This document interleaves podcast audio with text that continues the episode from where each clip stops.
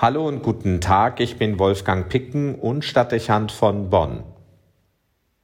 Vermutlich haben Sie schon häufiger bei Menschen gedacht, dass es ihnen gut täte, genauer hinzuhören und ratsam für sie wäre, weniger schnell zu allem und jedem ihren Kommentar abzugeben.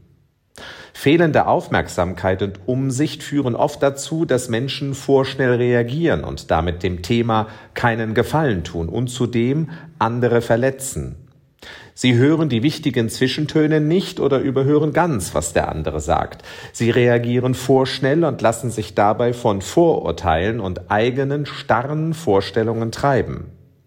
Auch scheinen sie geprägt von einem gewissen Maß an Selbstüberschätzung, weil sie offenbar der Auffassung sind, dass es auf ihre Meinung besonders ankommt. Sie äußern sich sofort, auch um die Deutungshoheit in ihrem Umfeld nicht zu verlieren. Solchen Menschen zu begegnen ist nicht wirklich angenehm und das Gespräch mit ihnen führen zu müssen oft extrem anstrengend.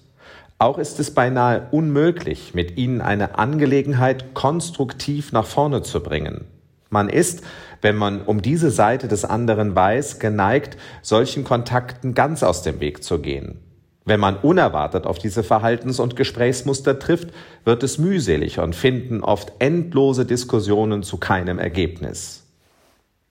Wie man sie liebt, diese Mitdiskutanten, die an das Vorhergesagte nicht anknüpfen, um kontextlos Statements in den Raum zu stellen. Die sich bedeutungsschwanger aufrichten, um endlos zu monologisieren. Oder die eine Situation gnadenlos eskalieren, ohne darauf zu sehen, wie es auf die Beteiligten wirkt oder ob es einem nützlichen Ziel dient. Man kennt das in tausend Varianten. Und wenn man ehrlich ist, war man vermutlich auch schon selbst in der Gefahr, ähnlich nicht zuzuhören und sinnlos daherzureden. Damit ist auf ein Phänomen aufmerksam gemacht, um das wir wissen und das aber immer wieder in den Blick genommen werden muss.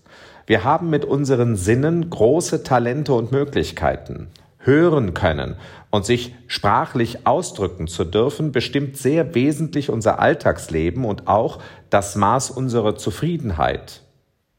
Wir können, wenn wir wollen, Zwischentöne wahrnehmen und in feiner und sensibler Weise das Wort führen, aber wir können auch das glatte Gegenteil.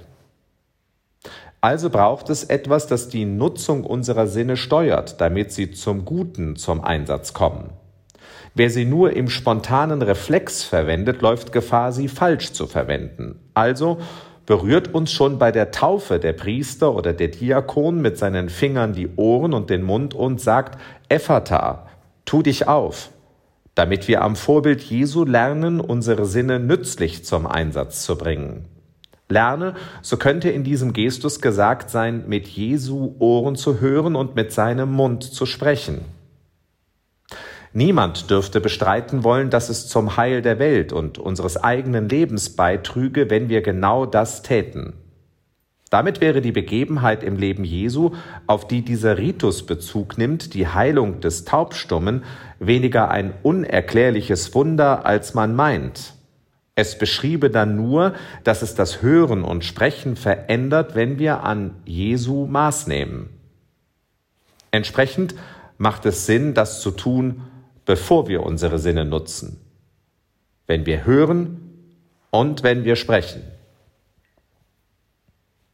Wolfgang Picken für den Podcast Spitzen aus Kirche und Politik.